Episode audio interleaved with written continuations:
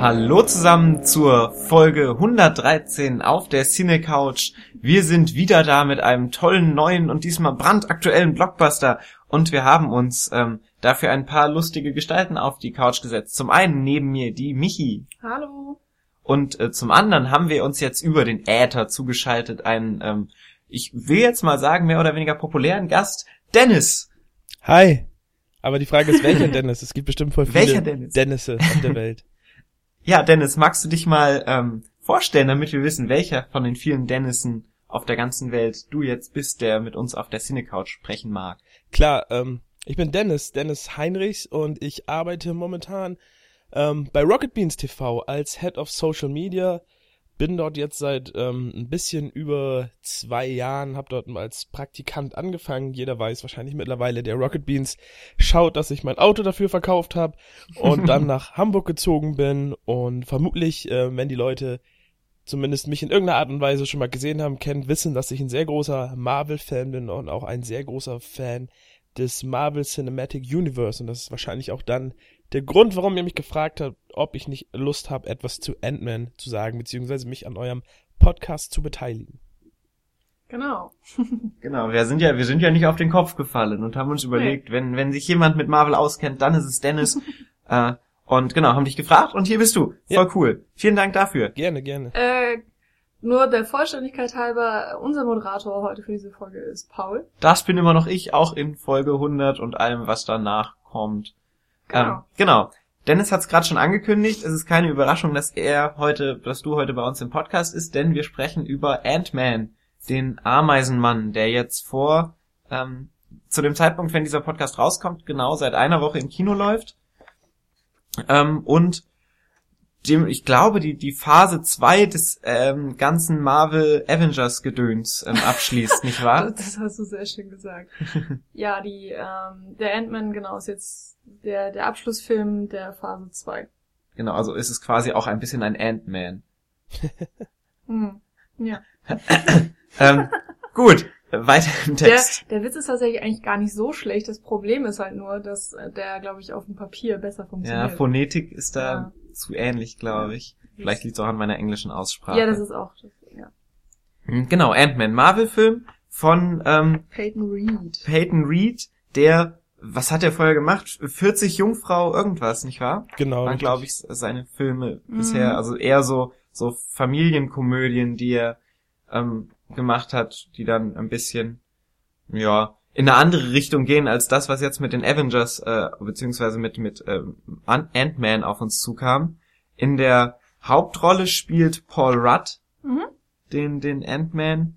Ähm, ja, worum geht es denn in Ant-Man? Kann sich jemand von euch noch sehr gut dran erinnern und mag den äh, Film zusammenfassen? Ich glaube, bei dir ist er jetzt noch am aktuellsten, Dennis, nicht wahr? Ja, ich habe ihn, ähm, wann habe ich den jetzt gesehen? Ich glaube, doch, Donnerstag. Donnerstag war ich nochmal mit ähm, Andy Bade und Bell, bin ich nochmal ins Kino gegangen. Ich hatte Mhm. den ja auch als Presseverführung gesehen, aber ähm, bin dann letzten Donnerstag nochmal rein in den Film. In Deutsch dann wahrscheinlich. Nee, auch an der OV wieder. Oh, okay. Oh. Worum geht es denn in Ant-Man, lieber Dennis?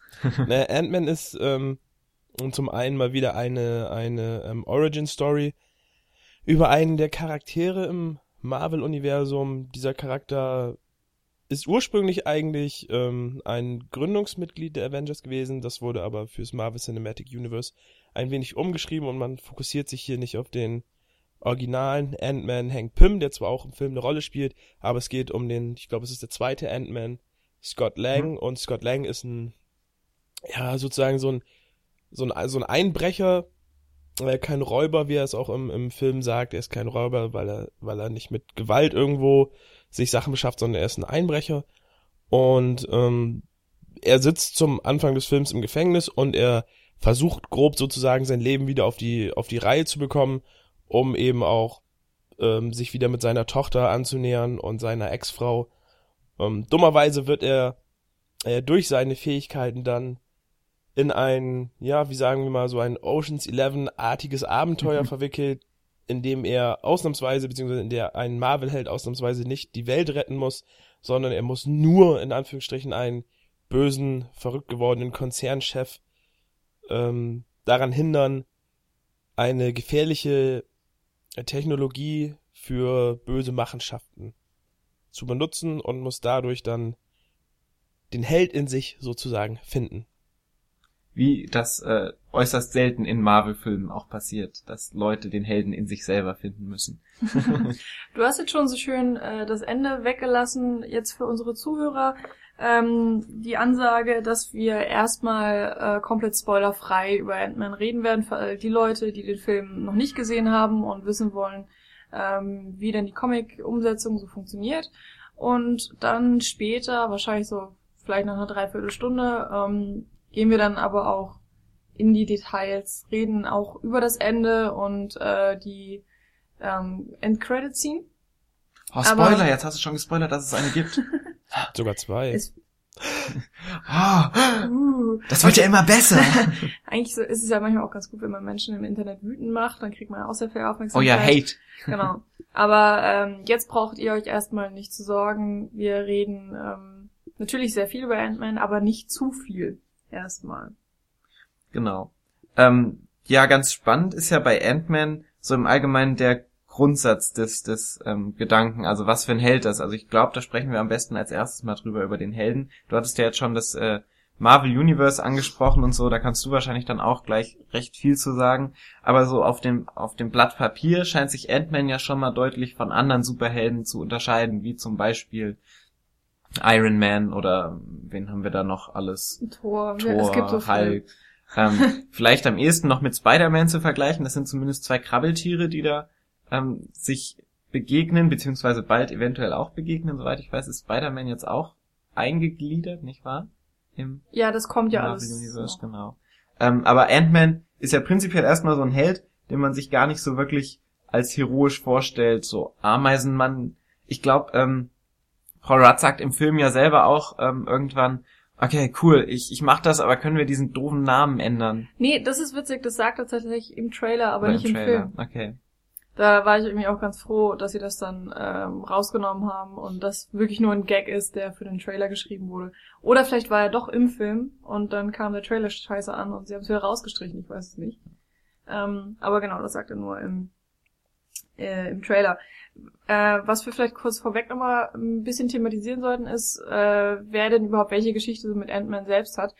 Weil ich den zum Beispiel gar nicht kannte, bevor ähm, dann eben rauskam, dass eigentlich Edgar Wright äh, dann das Drehbuch verfilmen sollte, beziehungsweise hat er das Drehbuch auch selbst ähm, stückweise mitgeschrieben. Und ähm, mir ist mir ist dieser Charakter also vollkommen neu. Ich bin schon ein Fan dieser der ganzen Marvel-Filme, die rausgekommen ist. Ähm, habe da auch fast alles gesehen, was jetzt in der Spanne von, oh Gott, was sind das denn?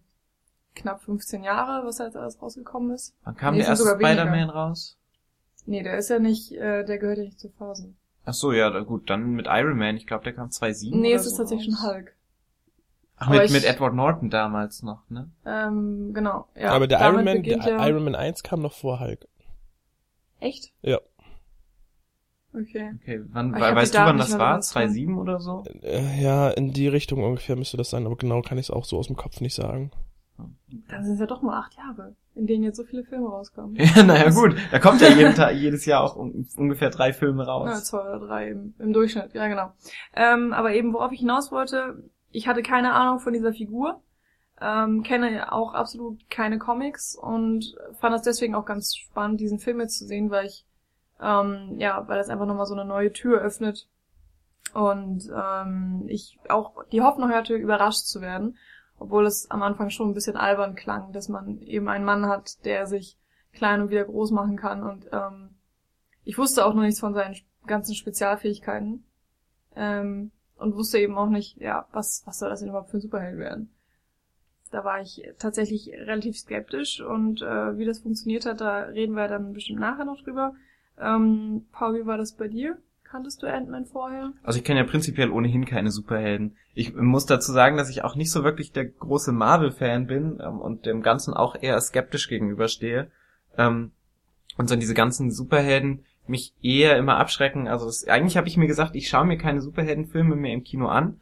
Ähm, das letzte Mal war ich in Guardians of the Galaxy Und äh, da, da haben wir auch einen Podcast drüber gemacht und äh, da kann man sich das Ganze nochmal ganz gut anhören, dass ich dann doch äh, arg enttäuscht war und den Film auch jetzt nicht wirklich gut fand, womit ich mir dann hier, glaube ich, auch intern so ein bisschen ähm, alleine auf weiter Flur stand. Aber genau, Guardians of the Galaxy war so eigentlich der Moment, wo ich sagte, nee, ich gucke mir jetzt keine Marvel-Filme mehr an. ähm, und dann kam noch dazu, dass Edgar Wright ja ursprünglich Ant-Man verfilmen wollte. Und Edgar Wright ist ja bekanntermaßen der beste Regisseur aller Zeiten und der Welt. Ähm, und dementsprechend habe ich mich dann sehr auf den Film gefreut und auf den ersten Superheldenfilm aller Zeiten äh, oder meiner Zeiten habe ich mich dann gefreut. Und dann kam ja vor knapp einem Dreivierteljahr die Nachricht, dass Edgar Wright und Marvel sich wegen künstlicher, künstlich, künstlicher, künstlerischer, Künstlerischer. künstlerischer äh, Differenzen getrennt haben und ähm, Edgar Wright mehr oder weniger ge gegangen wurde und ähm, dann dementsprechend ist dann meine Motivation in den Film zu, gang, äh, zu gehen recht schnell abgeebbt. Hab mich dann jetzt aber kurz äh, entschlossen, spontan doch noch entschieden, den Film anzugucken. Und ähm, rein prinzipiell finde ich nämlich, dass Ant-Man als Superheld ähm, super spannend klingt.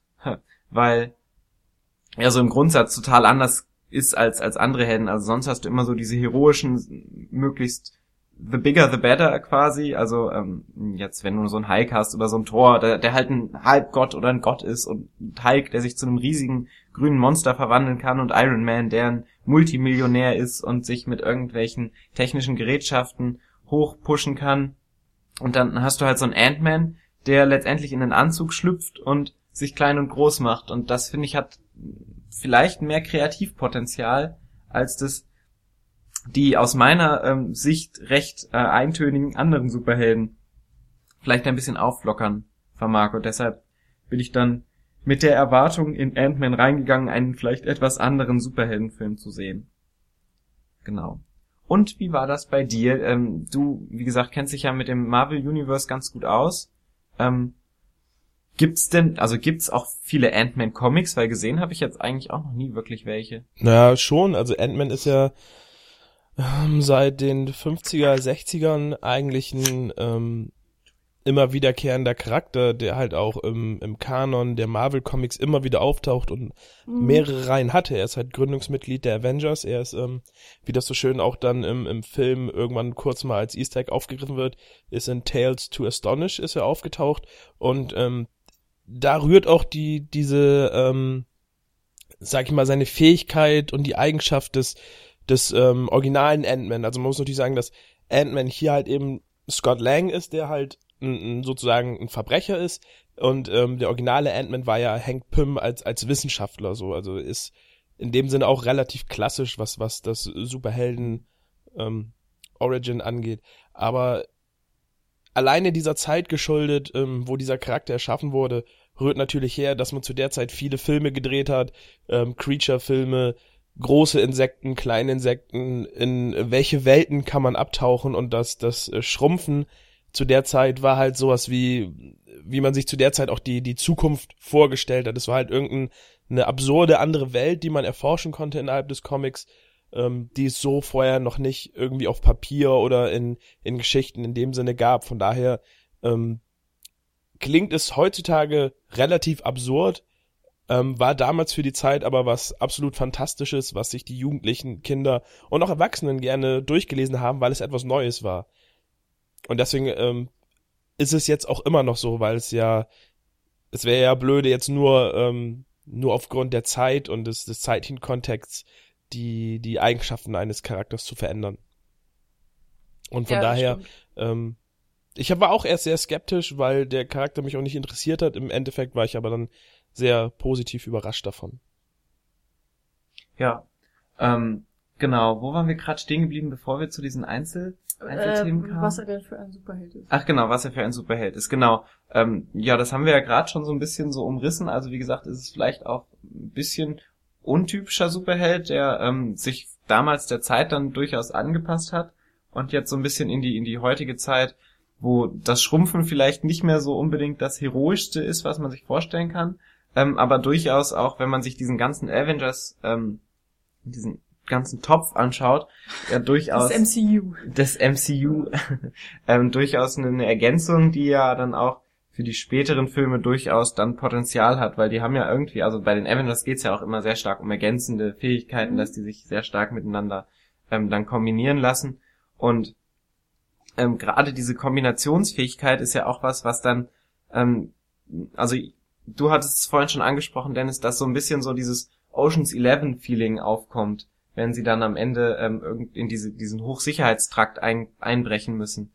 Und ich finde, ähm, das trifft es eigentlich ziemlich gut, weil dadurch, dass er sich eben so schrumpfen kann und wieder groß machen kann und so hat er unglaublich viele oder bietet dieser Superheld relativ viele Möglichkeiten, flexibel ähm, quasi mit Mhm. anderen Menschen zusammenzuarbeiten und zu agieren. Mhm. Ich, also vielleicht fangen wir doch einfach mal vorne an. Ähm, Wie du Was einfach sind immer denn- meine Punkte blockst, ne? das Nein, ist der Wahnsinn. ich finde einfach nur, man muss das ein bisschen aufrollen, weil es gibt sicherlich auch Leute wie ich, die eben keine Ahnung hatten von Ant-Man und gar nicht wissen, was ist das für eine Figur. Und dann können wir jetzt einfach mal vorne Das anfangen. stimmt.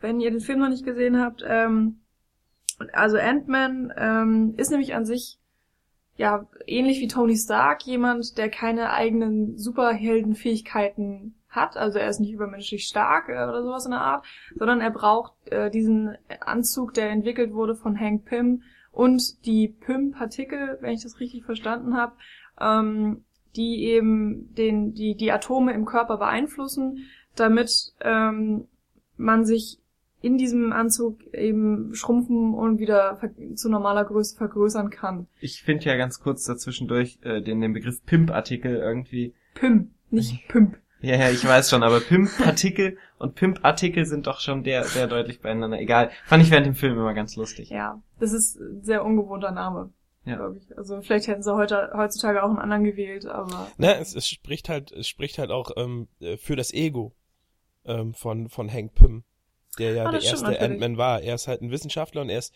wie man dann in dem Film auch ähm, öfter einfach mitkriegt, er ist halt nicht, er ist nicht der der Weltenretter. Er ist eigentlich relativ sehr, relativ egoistisch. Also er er kümmert sich eher um seine eigenen Belangen. Mhm. Ja. Wobei er natürlich auch versucht, die Welt zu retten. Also er hält das Geheimnis ja extra zurück, ähm, damit nichts Böses damit angestellt werden kann. Das muss man ihm dann ja vielleicht auch wieder gut zugute halten. Nee, er gehört ja dennoch trotz allem ja auch zu den Guten. Ja, genau. Ähm, und äh, wenn eben Scott Lang oder hier eben Paul Rudd in dem Ant-Man-Anzug ist, ähm, kann er anhand dieser Knöpfe, die er an den Händen hat oder so, sich kontrolliert schrumpfen. Und wieder wachsen und lassen. wieder wachsen lassen. Und das Besondere ist eben auch, dass wenn er in der verkleinerten Form ist, er ähm, übermenschlich starke ähm, ja, Kräfte hat, dadurch, dass eben diese, also es wird erklärt, dass dadurch, dass die Atome so verengt sind, ähm, größere die- Kraft katalysiert werden kann. ja, die, die Entfernung zwischen den Atomen wird, glaube ich, geschrumpft. Irgendwie. Genau. Ja, irgend, genau. Und ähm, das heißt, er ist zwar dann winzig, aber nicht einfach nur ein normaler kleiner Mensch, sondern eben ein ähm, übermenschlich starker großer Mensch. Und das wird ähm, ganz gerne immer mit einer ähm, mit einer Pistolenkugel verglichen. Also dass er eben eine ähnlich starke Kraft hat, ähm, mit der er dann natürlich auch äh, um, umgehen lernen muss. Und auch noch ganz wichtig, was ich tatsächlich auch überhaupt nicht wusste, dass der Ant-Man ähm, eben auch seinen Namen dadurch hat, dass er mit, ähm, mit Ameisen. Ameisen. kommunizieren kann. Und wenn er in der richtigen Art und Weise kommuniziert, äh, die Ameisen auch in einer Art äh, manipulieren und äh, für seine Zwecke lenken kann. Also sie helfen ihm dann bei bestimmten Tätigkeiten und ähm, Backen, Wäsche machen. vielleicht auch, ja. Wäre auch nicht so Man verkehrt, weiß es ne? nicht. Ähm, genau. Äh, ich habe ich irgendwas vergessen? Nee, ne? Nö, also das ganze Kommunikationsgedöns passiert ja durch so ein so ein äh, Sensor, den man sich dann ins Ohr reinstecken muss und dann beziehungsweise ans Ohr, Ja. so an die Schläfe und dann ähm, werden da Elektrosignale an die Ameisenfühler ähm, gehangen und man kann dann mit denen reden. Ja, es ist so. Ich habe das wissenschaftlich nachgeprüft. An die Ameisenfühler. ja, wie, Ich wie nennt man nicht. denn die Dinger? Das sind doch Fühler. Ja, aber ach keine Ahnung. Ja, die fühlt, das Wir- wird, die, die nehmen das auf mit ihren, Okay. mit ihren. Elektrosignalen oder wie auch immer das da funktioniert.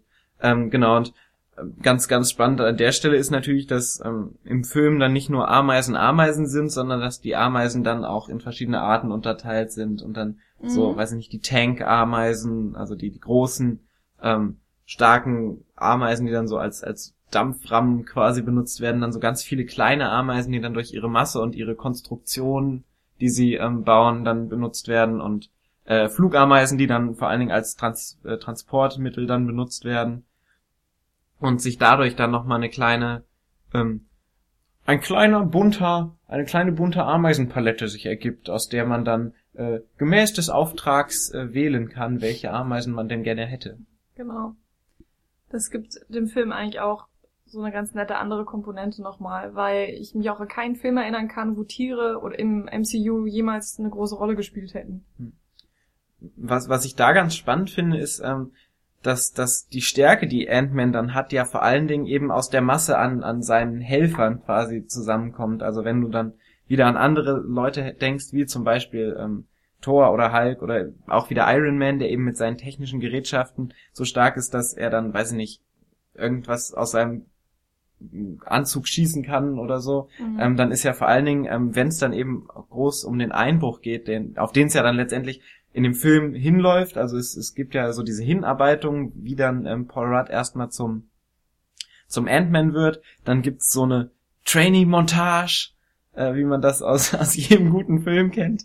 Und ähm, am Ende steht ja quasi dieser Einbruch, wo sie dann ein, ähm, diese, diese Technologie stehlen müssen. Und ähm, da ist es ja ganz wichtig, oder da ist er ja ähm, angewiesen auf diese vielen Ameisen, die ihnen helfen. Das heißt, er ist vor allen Dingen genauso wie die Ameisen ähm, angewiesen auf die Masse an, an Helfern, die er da in dem Moment hat. Und das fand ich auch ganz, ganz interessant, weil das ja dann auch wieder, um wieder zu meinem Superhelden untypischen Punkt zurückzukommen, dann doch ähm, sehr ungewöhnlich ist, dass sich der Superheld über die Masse definiert und nicht über sich als Held. Ja, es ist eine Mischung aus beidem. Ja, natürlich, also man So. erkennt ihn natürlich trotzdem noch unter Ja. der Masse. Aber an sich hast du vielleicht dann schon recht.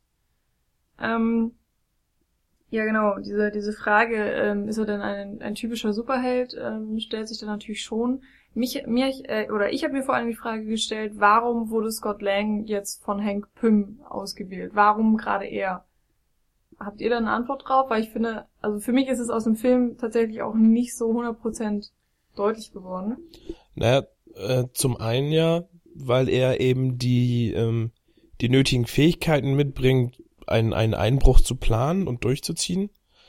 Und zum anderen, weil er in Hank, äh, in, weil Hank Pym in Scott Lang sozusagen ähm, ein bisschen was von sich selbst sieht und er, er kennt die Geschichte von Scott Lang und er möchte halt eben nicht, er möchte sozusagen für sich selber Erlösung suchen, indem er einem anderen Vater ähm, die Vater-Tochter-Beziehung rettet, so wie das bei ihm eben nicht der Fall war. Also das sind so seine beiden Motivationen, warum er sich für Scott Lang entscheidet. Mhm. Außerdem wäre der Film, glaube ich, ziemlich langweilig, wenn man anderthalb Stunden einem Einbrecher dabei zusieht, wie er versucht, seine Tochterbeziehung auf den, auf den Damm zu bringen und einfach nichts passiert. Das stimmt meinetwegen. Ähm, ja, wo du die Länge ansprichst. Ähm, ich fand es tatsächlich auch für den Film recht positiv, äh, dass wir so eine lange Einführung haben. Also es dauert, also es dauert nicht unbedingt sehr lange, bis man Hank Pimp und Scott Lang sieht, das meine ich nicht, sondern eben äh, wie die beiden sich treffen, die generelle Einführung der Charaktere. Ähm, da lässt sich der Film sehr viel Zeit, vor allen Dingen auch was das Training äh, von Scott Lang betrifft. Ähm, Hank Pimp, äh, Pimp? Oh, Jetzt sag sagst du selber schon selbst. Pimp. Ja, schlimm. ähm, wird er dann auch äh, sein Mentor und ähm, wenn Scott Lang dann irgendwann gesagt hat, ja, okay, ich, ähm, ich mach's, obwohl ich gar nicht wirklich verstehe, was da überhaupt vorgeht. Auch wieder ähm, dieser typische Superhelden-Struggle irgendwie. So, nein, ich will das gar nicht. Das, das wird mir alles zu viel.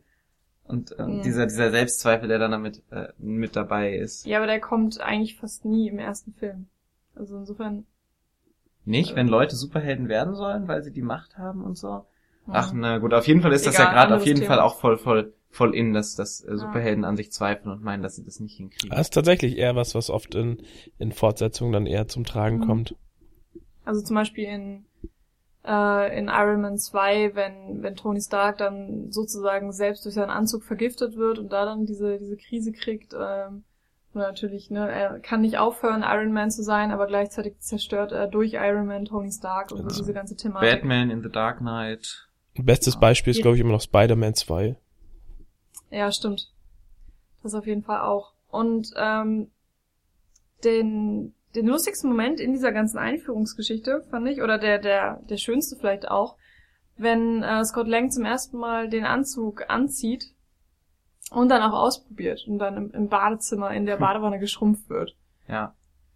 Ähm, da finde ich nämlich, äh, äh, oder in dieser Szene entfaltet sich so zum ersten Mal wirklich auch das filmische Potenzial von dem Film und auch das, das Comedy-Potenzial. Also wir haben ja Marvel-Filme sind ja auch meistens dadurch so ein bisschen ausgezeichnet, dass sie auch nicht immer so versuchen, bierernst zu sein, sondern dass sie auch ähm, versuchen, Humor einzubringen. Das mag jetzt manchmal besser, manchmal weniger funktionieren.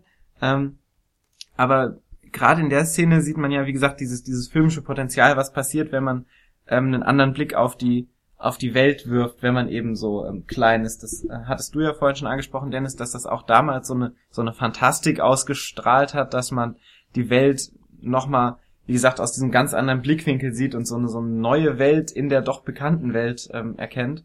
Und gerade in dieser Badewannenszene ist das auch echt ähm, super gemacht, weil er ja in so einem mehrstöckigen Hochhaus wohnt, wo er dann durch die ganzen Stockwerke sich durch Mhm. ähm, durchfallen lässt und dann auf einer Scratching Table landet in einer in einer Mhm, Party, die ein. Stockwerk drunten ist, ähm, wo er dann versucht durch diese Sch Schuhe durchzulaufen. Ähm, das ist und und das hat auf jeden Fall sehr viel humoröses oder humoristisches Potenzial, was nicht ähm, aus Dialogen oder so raus rausgefiltert wird, was häufig der Fall ist bei Marvel, sondern wo es auch eben vor allen Dingen über die ähm, über die visuelle Ebene geht. Also dass du wirklich so so eine drei vier Minuten Passage hast, wo eigentlich nur geschrien Mhm. wird, weil weil er so viel Angst hat vor den großen von den großen Sachen. Ähm, und Stimmt. genau dann den Abfluss runtergespült wird und so. Das hat, hat mir schon echt sehr gut gefallen. Ist auch interessanterweise gerade ähm, in, in den Szenen und auch in der ersten Szene speziell zeigt Ant-Man ähm, auch, dass er ähm, visuell einer definitiv der stärksten Marvel-Filme ist, was die was die Komposition angeht und aber auch die Tricktechnik. Und vor allem sieht man auch gerade diese Szenen, ähm, wenn die Kamera sich dreht und diese diese große in Anführungsstrichen große fantastische Welt enthüllt, dass da noch der sehr starke ähm, Einfluss vom Edgar Edgar Wright. Script Ja. auf jeden Fall zu sehen ist. Auf jeden Mhm. Fall, ähm, weil gerade Edgar Wright ist ja auch ein Mensch, der vor allen Dingen über ähm, visuelle Comedy geht. Da gibt's ja auch diesen Ja. einen wunderschönen YouTube-Beitrag von Every Frame a Painting, ähm, den wir an Ja, dieser den Stelle verlinken wir nochmal. Ich glaube, wir haben ihn schon Wir haben den schon zwei, mindestens zwei, dreimal verlinkt, aber er ist halt auch so gut. Und Edgar Wright ist auch so gut. Ähm, genau, wo es dann eben darum geht, dass Edgar Wright sehr viel über visuellen Humor geht. Und Ja. äh, ich finde auch vor allen Dingen in dieser Szene und äh, in, in einer der letzten Szenen merkt man auf jeden Fall, dass Edgar Wright noch ähm, sehr viel für das Skript ähm, gemacht hat, was dann drin geblieben ist. Ursprünglich hatte man ja mal gesagt, man wollte das Skript komplett neu schreiben. Ähm, aber so ein bisschen ist dann doch noch Reminiszenz an, an den großen Edgar Wright in Ant-Man zu sehen. Was mich an dieser Stelle auch, ich war ja wie gesagt sehr skeptisch und dachte, boah, das wird jetzt bestimmt alles total doof, weil Edgar Wright nicht mehr der Regisseur ist. Aber gerade in der Szene habe ich mich dann auch wieder sehr ähm, positiv überrascht gefühlt, dass es dann so so visuell ähm, ja spannend aufgelöst ist, genau, weil wie gesagt so alltägliche Sachen so aus einer komplett anderen Perspektive dann filmisch aufgelöst werden, wie eben Mhm. so eine Party oder so ein so ein Abfluss durch durch eine Mhm. Badewanne und und sowas. Ich finde es auch ganz schön, dass wir das sehen, weil mehr brauchen wir auch gar nicht. Also das ist einfach, dass das Alltägliche genommen wird und verfremdet und dadurch ähm, ergibt sich schon wieder was ganz Neues und etwas äh, wirklich Spannendes und Fantastisches. Das wird in, in dieser ersten Szene eben super verdeutlicht und erst später geht es dann darum, das, das wirklich Superhelden-Fantastische aus Ant-Man rauszuholen. Also sei es jetzt visuell als auch von der Geschichte her, das en entwickelt sich dann eben alles über die Zeit und ähm, ich habe schon gesagt, dafür wird sich wirklich sehr viel Zeit gelassen, ähm, was ich auch wirklich gut fand. Also ich ich mag auch generell Filme, die ähm, die einen ja einen, einen Charakter einführen. Also sei es jetzt so der erste Spider-Man, wo wir dann zum Beispiel lernen, ähm, wer ist denn überhaupt äh, Peter Parker, was kann er und wie entwickelt er sich von dieser schüchternen Nerd-Persönlichkeit zu eben dem menschenrettenden Spider-Man. Also diese ganze Entwicklung, die er da mal durchmacht mit allen ja, Niederschlägen und, und Erfolgen, das finde ich immer sehr spannend. Von daher ähm, bin ich immer generell fasziniert und, und gespannt auf die Filme, die einen neuen Charakter einführen. Und, Wobei ich ähm, da relativ, Entschuldigung, wo ich relativ froh bin, dass beim neuen Spider-Man-Film auf diese Origin-Story verzichtet wird, weil mittlerweile sollten wir alle wissen, wie Peter Parker zu Spider-Man wird. Nein, ich will das jetzt zum dritten Mal sehen. zum dritten Mal heulen Ja. und hören, dass aus großer Verantwortung große, Große Macht nee, erwächst. andersrum. Aus großer Macht vor große Verantwortung. Ja. So rum. Ähm, ja, aber natürlich ähm, bietet sich das oder ist das natürlich auch ein ganz gutes Mittel, ähm, wenn du quasi so eine Figur heranführst an die Fähigkeiten, erstmal dem, dem Zuschauer, wie gesagt, diese Fähigkeiten in aller Kleinteiligkeit Mhm. ähm, darzustellen, was der Film ja dann auch macht. Mhm. Gerade weil es eben auch so eine so eine etwas ungewöhnlichere Fähigkeit ist, quasi mit Ameisen zu kommunizieren und, Mhm. und sich schrumpfen zu lassen und was für Möglichkeiten man da hat. Ähm, diese ganze, dieses ganze Potenzial wird ja quasi so die erste Hälfte des Films oder fast schon darüber hinaus noch dem Zuschauer, wie gesagt, näher gebracht. Ähm, und der zweite Effekt ist dann natürlich, dass das Pacing dadurch für den, für den Showdown ähm, noch viel, viel größer wird, weil es quasi irgendwie sehr, sehr komprimiert alles geschehen muss und man die Sachen, ähm, die, die Fähigkeiten von dem Superhelden nicht quasi so in so einem repetitiven Loop die ganze Zeit sieht, sondern dass sie dann am Ende wirklich ähm, immer eine neue Idee reinkommt. Also wenn Mhm. sie dann in dieses, in dieses Hochsicherheitstrakt-Building rein, reinsteigen, dann ist es ja tatsächlich so, dass irgendwie keine Fähigkeit zweimal genutzt wird, sondern dass haupt, äh, meistens neue Fähigkeiten dazukommen und neue, Mhm. neue Elemente dieses Superhelden dann reingebracht werden. Ob es jetzt ähm, Ameisen sind, die einen Staudamm, so eine Art Staudamm bauen, auf der er hochklettern kann, oder ob es dann die Möglichkeit ist, dass er sich schrumpft und dann ähm, durch durch eine Tür durchfliegt und dann quasi wie so eine Pistolenkugel drei ähm, drei Wachleute ausnockt oder sowas. Das sind ja dann Sachen, die sich dann gerade im, im Finale nicht wirklich wiederholen und, und immer mit einer neuen Strategie an, an ein Mhm. neues Problem herangegangen wird. Genau. Ähm, bei Scott Lang haben wir es übrigens so zum ersten Mal einen äh, Superhelden, der auch tatsächlich Vater ist. Das ist mir überhaupt nicht aufgefallen. Das habe ich aber tatsächlich ähm, in dem netten Programmheft nachgelesen, das wir bekommen haben. Ähm, und äh, dadurch eben, dass er eine Tochter hat, ergibt sich ja auch seine ähm, Motivation, ähm, ja, überhaupt dieser Ant-Man auch zu bekommen, was ich äh, ganz interessant finde, dass er das halt direkt mit, mit eingearbeitet ist ähm, in die Story und nicht einfach nur ein Gimmick ist. Das finde ich halt ganz schön, dass dadurch eben die Figur auch nochmal Charakter zieht. Ja, wobei ich äh, an der Stelle auch wieder sagen muss, also Charakterarbeit schön und gut, aber ähm, so wirklich die großen menschlichen Dramen hat Marvel jetzt noch nie meiner Meinung nach hingekriegt und es ist halt doch irgendwie auch Aber das wollen sie ja Ähm, auch gar nicht. Nee, aber es ist, sind halt schon immer irgendwie auch so ein bisschen so ein Abziehbild. Also natürlich hat er eine Tochter oder natürlich ist da irgendeine eine, ein zwischenmenschlicher Struggle, den es dann gibt. Genauso bei Hank Pym gibt's ja auch diesen Struggle mit seiner Tochter, Mhm. ähm, wo sich dann dieses Spiegelbild quasi in, in äh, Lance, wie heißt er mit Vornamen? Lang. Scott äh, Lang. Scott Lang, ähm, in Scott Lang sich wiederfindet, ähm, dass er diesen ähnlichen Spiegelstruggle hat, aber letztendlich ist es ja nichts wirklich, was, was groß, äh, große menschliche Emotionen dann hervorruft. Ja, Also das, bisher haben mich das, das würde ich nicht sagen. Also ich finde, dass gerade bei Ant-Man der Film schon sehr persönlich war und wenn man sich, wenn man sich zumindest auf der Ebene darauf eingelassen hat, ähm, hat mich das ähm, teilweise schon berührt. Natürlich hat Marvel in, in einigen Szenen halt gezeigt, dass sie, dass sie immer noch in irgendeiner Art und Weise Angst haben, das, das zuzulassen und das durchzuziehen. Aber ähm, gerade diese Vater-Tochter-Geschichte und auch wie du sagst das Spiegelbild, das hat mich definitiv ähm, berührt und das hat mich auch ähm, emotional in den Film investiert. Ja, das sehe ich definitiv auch so. Vor allen Dingen finde ich, die emotionalste Szene im ganzen Film ist die zwischen Evangeline Lilly, die eben Hope äh, spielt, die Tochter von äh, Hank Pym, gespielt von Michael Douglas, ähm, wenn die beiden ähm, ja wieder wieder zueinander finden. Ja, und dann le leider aber dann zwei Sekunden danach wird's wieder kaputt gemacht. Ja, Ja. das Also stimmt. das, das, das finde ich nämlich ganz spannend, gerade wo wir bei dieser Szene sind. Also es ist ja dann so, dass die beiden so, so, so einen Dialog miteinander haben. Ja, wohlgemerkt, wir wollen nicht spoilern, immer noch. Ja, aber sie haben auf jeden Fall einen sehr pathetischen Dialog miteinander. Ähm, und ähm, dann kommt so die, das, das, ähm, also ich habe jetzt auch nicht so viele aktuelle Marvel-Filme gesehen, aber das scheint mir jetzt auch so ein bisschen so eine neue Strategie zu sein. Das ist mir in Guardians of the Galaxy auch extrem häufig aufgefallen, dass du irgendwie so diese Pathos, diesen Pathos aufbaust und, und so diese Szenen so auskostest und am Ende kommt dann immer so ein Spruch wie so, okay, äh, also bei, bei Guardians of the Galaxy war es so dieser Moment, diese Reunion, also wo sie sich reun, oh Gott, wie, wieder vereint haben, Zusammenkommen. wo sie sich wieder vereint haben und ähm, sich Meinst dann alle so im Kreis genau, hingestellt Ja. haben und dann wo dann ähm, gesagt wurde, so jetzt stehen wir alle, fünf Ja. blöde Idioten, die stehen. das wurde halt einerseits von äh, Bradley Cooper improvisiert und dann ähm, später eingefügt und andererseits finde ich es extrem albern, wenn du von der Struktur in Marvel-Filmen redest und selbst aber gesagt hast, dass du ja gar nicht so viele gesehen hast. Ja, aber wie gesagt, das sind jetzt so diese diese drei Szenen, die mir jetzt in den letzten in den letzten Filmen auf. Ja, das stimmt schon. Also da gibt es natürlich, ähm, das wird ja einfach auch als, als, äh, wie soll man das sagen, ähm, als humoristische Entlastung Ja. auch gesehen. Aber Ich es ist auch leider, das, das, das muss ich sagen, es ist ähm, gerade bei Comic-Verfilmungen, bei gerade bei Marvel-Verfilmungen ist es schwer, da diesen, diesen Ansatz oder dieses Argument ähm, wirklich zu verfestigen, weil es gibt eine Komponente, die viele Leute halt einfach nicht mit einbeziehen, weil sie sie einfach nicht kennen. Und das sind die Vorlagen. So, Mhm. wenn ich den Comic lese und ich sehe diese, dieses, diese, diese Szene, dass sie sich bei Guardians of the Galaxy aufstellen, dann ist das Rocket Raccoon, der dann sagt, okay, jetzt stehen wir alle. Das ist dieser Charakter. Das ist in dem Sinne nicht das Comic Relief, was in anderen Blockbustern benutzt wird, sondern es ist einfach getreu der Vorlage. Und das ist genau diese, diese selbstreferenzielle Art, sich über sich selber lustig zu machen, die den Marvel-Filmen oft als Formel angekreidet wird.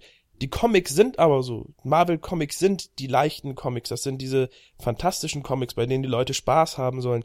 Natürlich Mhm. gibt es ähm, dann immer noch emotionale ähm, Einschübe oder auch mal eine ernsthafte, eine ernsthafte Reihe, wie zum Beispiel, wie der Winter Soldier das gemacht hat, wo das dann auch funktioniert. Ähm, aber das gleiche Ant-Man ist einfach sich selbst bewusst, dass es irgendwo Schwachsinn ist. Und ähm, ich finde, es ist immer sehr, sehr schwer, das dann als Kritik anzubringen, weil es einfach, es ist einfach so. Alles, was sich irgendwie dann in eine andere Richtung bewegen würde, wäre nicht mehr getreu der Vorlage. Und wenn man dann sagt, okay, man kann mit dieser Art von Comic-Verfilmung nichts anfangen, dann muss man sich andere Filme angucken. Aber das ist ähm, in dem Sinne oftmals nicht fair, das als Kritik an diese Filme anzubringen. Dann muss man sich halt schauen, muss man halt schauen, dass man so Sachen wie wie wie Kick-Ass oder Watchmen guckt zum Mhm. Beispiel. Mhm. Das kann ich absolut verstehen. Ähm, also ich bin jetzt auch jemand, der die Comics wirklich äh, gar nicht kennt ähm, und ja auch da nicht so viel Ahnung habe. Ich habe dann, ich weiß immer nur das, was ich dann im, im Nachhinein lese, wenn dann ein Film rauskommt und dann wird gesagt, ähm, hier und da wurde sich an die Comics gehalten, das hier ist verändert und so weiter. Aber mehr Ahnung ähm, habe ich dann auch nicht mehr. Ich finde nur, dass auch eben die Filme immer losgelöst von den Comics auch funktionieren sollten. Ähm, das tun sie immer auf jeden Fall und gleichzeitig, wenn sie sich dann auf die Comics beziehen, ist es ja auch, ähm, wie nennt sich das so, Arbeit für die Fans. Ähm, dieser blöde Ausdruck, wie heißt das? denn? Fanservice. Ja, genau. So ein bisschen Fanservice eben und ähm, den ich auch wirklich toll finde und, und ähm, ich finde auch, da sollten einfach die Wurzeln auch nicht vergessen werden. Äh, ich kann nur eben dann nicht beurteilen, inwiefern das dann klappt oder nicht klappt. Auf der anderen Seite finde ich natürlich muss man jetzt auch mal schauen, dass ähm, jetzt wirklich die wenigsten Leute die Comics überhaupt kennen. Also von den Milliarden, die da ja jetzt ähm, jährlich in die Marvel-Filme strömen, habt vielleicht ein Bruchteil, ein Prozent oder so wirklich die Comics gelesen, weil entweder die Leute noch zu jung sind, beziehungsweise also die Comics sind ja auch schon deutlich älter, ähm, oder einfach gar nicht so wirklich Comics gelesen haben. Ja, also ganz Also ich meine, Dennis ist jetzt auch keine 60 Jahre alt und hat Nein. angefangen, Ant-Man 1962 zu lesen. Das, rausgekommen das stimmt, aber das ist ja jetzt gerade auch so ein, so ein, so ein Teenie-Ding. Also wenn jetzt die 20-Jährigen da ins Kino gehen und ähm, also ganz im Ernst, wenn man jetzt sich jetzt an diese diese ähm, Kasse von einem Kino stellen würde und alle Leute, die sich eine Karte für Ant-Man oder weiß ich nicht, Guardians of the Galaxy oder Avengers 2 kaufen würden, die alle fragen würden, ob sie einen Comic von, zu dem Film gelesen haben, würden dir, glaube ich, so einer unter 100 sagen, dass er den Comic gelesen hat. Ähm, und dementsprechend, ähm, gut, müsste man empirische Forschungen anstellen. Ja, sicher. Ja, aber das ändert ja das schwierig. ändert ja aber nichts an der Sache, dass nur weil jemand etwas nicht weiß, das ähm, validiert ja die Kritik nicht, dass man sagt, okay, das ist selbstreferenziell, das ist äh, das ist die Formel, das ändert ja nichts an der Tatsache. Wenn man weiß, dass, dass bisher alle Filme im Marvel Cinematic Universe ähm, relativ bis sehr stark sich an die an die Vorlagen halten. So und wenn dann jemand sagt, okay, ich habe den Comic nicht gelesen, ich weiß nicht, wie die Figuren sind, dann kann ich auch bestimmte Eigenschaften der Figur nicht kritisieren. Mhm. Ja, aber ich habe hab halt dennoch das, das Gefühl, dass ähm, gerade, um, um nochmal zurück zu dieser Szene zu gehen, wo dann ähm, dieser Pathos, also dieses, dieses Gespräch zwischen den beiden ähm, Mhm. stattfindet, zwischen Hank Pym und seiner ähm, Tochter, und dann dieser dumme Spruch von Paul Rudd dann reingeschmissen wird, ähm, das wirkt für mich halt einfach so ein bisschen ähm, nicht true to yourself. Finde ich auch. So. ich Also, hätte, ich bin auch der Meinung, sie hätten es durchziehen sollen. Das ist eine, eine der zwei bis drei Szenen, die ich dem Film auf jeden Fall negativ ankreide, wo ich gesagt habe, ey, lasst es einfach so stehen. Und Mhm. es wäre alles cool gewesen so. Da hätte niemand irgendwie gesagt, oh, wo ist denn jetzt der Humor? genau. Ja, das Und das ist, Weil- weil- ähm, das ist eine Sache, die die, ja, entweder lernen sie das noch oder sie werden es nicht lernen. Ähm, ja, weiß man nicht. Ja, Mhm. aber, aber es wirkt halt letztendlich so, als ob sie, als ob sie das Gefühl haben, oh, jetzt können wir nicht schon wieder die gleiche, diesen, diesen, diesen Pathos machen und wir merken, dass es irgendwie vielleicht doch selber so ein bisschen doof ist und so und jetzt Mhm. versuchen wir das nochmal so lock, mit einem lockeren Spruch aufzulockern, wo dann aber irgendwie beides nicht funktioniert. Also für mich ist dieser Satz, also es, es gibt, glaube ich, wenig Humor, der irgendwie für mich billiger ist, als wenn du irgendwas aufbaust und es danach wieder so dieser, es ist, hat sowas von ein bisschen Ja. destruktiven Humor so, der Aber- das dann wieder kaputt ich, macht. ich habe ich hab aber auch gelesen, dass das halt ähm, eine Szene war, die von Paul Rudd praktisch auch dann sozusagen fast improvisiert kam. Das war halt Mhm. seine Idee. Inwieweit man dann Mhm. immer sagen kann, okay, ähm, nee, machen wir lieber nicht oder machen wir doch, ist natürlich auch eine Frage. Mhm. Ähm, ist aber blöde und das, äh, leider haben viele Marvel-Filme auch darunter gelitten, eben gerade, dass der Humor deplatziert war, wie zum Beispiel in Tor 2, wo sehr viel, sehr viel Humor an falschen Stellen aufgetaucht ist. Okay. Aber, aber genau das meine ich, dass mir das, also bei den Filmen, die ich jetzt gesehen habe, schon ab und zu mal aufkommt äh, Mhm. oder vorkommt, dass es so ein bisschen dieses, dieses Zusammengekleisterte ist, dass man dann sagt, okay, und hier kommt jetzt noch der Spruch, der das so ein bisschen wieder ironisch, selbstironisch Mhm. darstellt, um, um das dann möglichst wieder lustig zu machen und damit man sieht, okay, wir sind jetzt nicht die Pathos-Schmiede Nummer eins, sondern wir können auch drüber lachen. Guck mal, haha, jetzt sagt Mhm. Paul Rudd diesen lustigen Spruch. Ähm, ja. Aber wie fandet ihr denn generell den Humor im Film? Also habt, findet ihr, der passt und Paul Rudd kann ihn auch super rüberbringen oder sollten sie da vielleicht zurückschrauben? Weil ich fand zum Beispiel auch ähm, die diese äh, ja, auch äh, visuelle diesen visuellen Humor, den sie bringen, zum Beispiel in der Szene, wenn ähm, oh heißt er Michael Pena, Genau. der, Der Typ, der? Louis spielt, Ja, Michael Pena. genau Michael Pena. Wer ist Louis? Louis, naja, dieser der Typ mit dem Van. Ah, ja, okay. Ähm, also die, die Einbrecherfreunde von Paul Rudd. Genau. Ja. Der erzählt ähm, Scott Lang eine Geschichte und ähm, dann sehen wir, also tatsächlich wie er die Geschichte erzählt oder das, was, was er erzählt in normalen Bildern, aber eben mit seiner Stimme überlegt und die Menschen, die dann sagen, oh Also Gott, er synchronisiert sie quasi. Ja, genau, ne? er synchronisiert sie.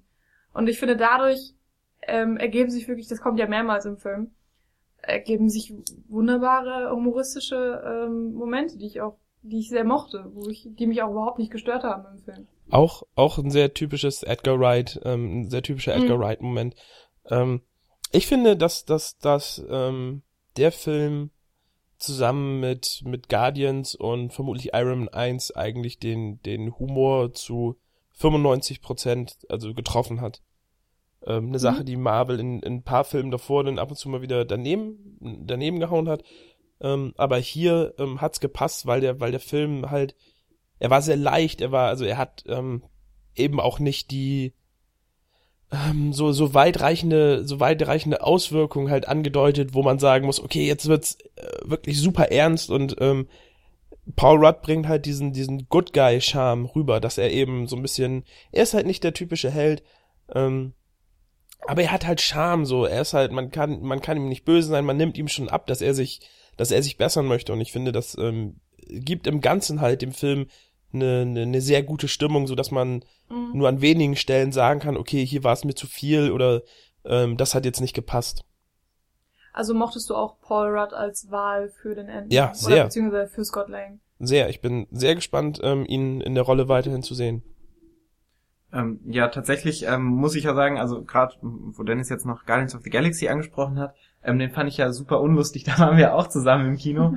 äh, und ich glaube, du hattest selten Kinoerlebnisse, die, die äh, blöder waren mit, mit einem Ja, neben. das Problem war auch, dass wir eben nur zu dritt in dem riesigen Kinosaal saßen. Äh, wir hatten eine, was war das, 3D-UV? Ja. In, äh, in Wiesbaden, nee, In Frankfurt, Frankfurt in war das, Frankfurt, ja. genau. Und unter der Woche zu einer sehr merkwürdigen Uhrzeit und dann saßen wir da nur zu dritt. Ähm, ja, und dann, ja, wenn das ganze Kino lacht, merkt man das dann trotzdem nicht. Das war sehr merkwürdig und dann warst du so still die ganze Zeit. Ich muss aber auch sagen, ähm, also im Podcast, den wir aufgenommen haben, ist Guardians bei mir nicht so gut weggekommen. Lustigerweise bei der zweiten Sichtung fand ich den ähm, unfassbar viel besser, weil ich dann auch schon wusste, was mich erwartet und, und wie der Film gestrickt ist und dann konnte ich mich viel mehr drauf einlassen und hatte ähm, letztendlich unfassbar Spaß. Um, und das kam bei der ersten Sichtung nicht ganz so rüber. Aber es geht nicht um Guardians. Genau, oh, sondern es geht um äh, Ant-Man und da muss ich sagen, Ant-Man. Ant-Man. Äh, und bei, bei Ant-Man habe ich tatsächlich so viel gelacht wie in noch keinem äh, Superheldenfilm. Ähm, und, und es ist jetzt, ähm, um das Fazit auch so ein bisschen vorwegzugreifen, ich glaube bisher sogar mein Lieblings-Superheldenfilm geworden, weil ich einfach so dieses ähm, Humorpotenzial, was da drin steckt und ähm, weil ich tatsächlich auch noch sehr viel Edgar Wright in dem Film gesehen habe, was mich wirklich mhm. sehr stark überrascht hab, ähm, hat, ähm, das alles wirklich ähm, gesehen habe und mich gefreut habe, dass so so viele ähm, ja humoröse Ideen dann drin sind, also diese Synchronisationssachen, wo du dann ständig du diese diese Schnitte hast, wo dann auch sehr viel Humor einfach wie gesagt über den Schnitt rübergeht und über über ähm, wie gesagt diese diese Montage und und Bild ein, also die Bilder, mhm. die du siehst und, und gerade dieses Synchronisieren und so ist ja ähm, was, was ähm, als Erzählung durchaus, also jemand anderes hätte das jetzt einfach so gemacht, dass, dass der das redet, halt so in kurzen Sätzen, aber dass du das dann halt visuell mit diesem O-Ton, also das ist ja quasi immer noch der O-Ton von dem ja. ähm, Michael Pena. Michael Pena, der das erzählt, ähm, dass du das dann trotzdem so diese beiden Ebenen hast und auf ja, der visuellen genau. Ebene dann eben durch die Montage noch so so humorös dann überspitzt letztendlich mhm. äh, funktioniert das grandios und das muss man auch schon sagen, ohne jetzt groß zu spoilern. Ant-Man hat für mich den besten Endfight, den jemals ein Superheldenfilm mhm. hatte. Das war super. Also ich habe mich da wirklich auch reihenweise weggeschmissen. Also ja, ähm, gerade auch im Marvel-Universum muss ich auch sagen, dass mir der, der, ähm, dass sie da, die haben oft, wenn nicht eigentlich fast immer, ähm, Probleme mit dem, mit dem Climax. Warum, warum mhm. auch immer, woran es liegt, ich kann es nicht sagen. Also sie, irgendwie, da wird teilweise was Großes aufgebaut und dann wird's einfach irgendwie wie so eine heiße Kartoffel fallen gelassen und die Erwartungen mhm. werden einfach nicht erfüllt. Und hier war es aber einfach, es war kreativ, es hat Spaß gemacht. Ähm, ich habe dem, ja, ich meine, der, der, der, der Bösewicht ist immer noch, ist immer noch eher, eher so mittel, sagen wir mal so, Marvel nähert sich schon dem an, wie man Bösewichte vernünftig darstellt und ja. die Intention, das alles, das war erklärt und es war auch alles in Ordnung. Nichtsdestotrotz, nichtsdestotrotz war es, ähm, doch muss ich auch sagen, mit eines der zufriedenstellendsten äh, Enden aus den Marvel-Filmen. Ähm, Paul, den Humor, den du eben beschrieben hast, also diese Szene eben mit diesem äh, Synchronisieren, ist ja auch ein Gag, der wirklich nur im Film funktioniert. Also das ja. ist ja in keinem anderen Medium kannst du ein, den Witz genau so erzählen. Also das ist, das ist eben auch toll, wenn die filmischen Möglichkeiten ausgeschöpft werden. Und genau das haben sie eben auch äh, versucht in den Action-Szenen. Ähm, da haben wir jetzt gerade schon den Endkampf angesprochen. Ähm, da reden wir jetzt am besten erstmal noch nicht drüber. Können wir vielleicht nachher nochmal vielleicht kurz thematisieren. Aber wir können ja generell darüber reden, wie denn eigentlich die Action-Szenen so ähm, ja, visualisiert sind, äh, wie da auch gespielt wird mit dem größer und kleiner werden. Weil ich, ähm, weil das natürlich auch für die Filmmacher an sich eine riesen Herausforderung war.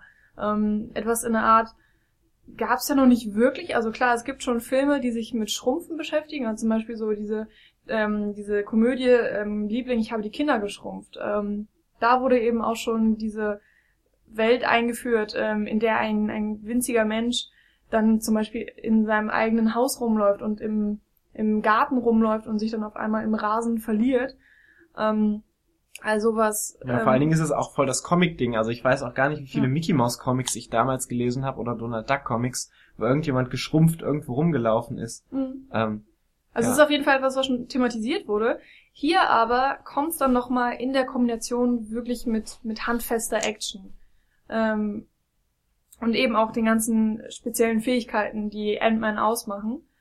Und ähm, da war ich eben auch, bevor ich den, also vor der Sichtung, sehr, sehr gespannt drauf, wie das umgesetzt wird, ob das wirklich funktioniert, ob es vielleicht zu albern rüberkommt oder die Kamera zu schlecht gemacht ist, ähm, so dass man vielleicht auch gar nicht folgen kann, dass man die ganze Zeit verwirrt ist, so wo befinden wir uns jetzt und sind wir gerade sind wir gerade ein mit dem sehr großen Ant-Man oder sind wir mit dem geschrumpften Ant-Man ähm, im Raum?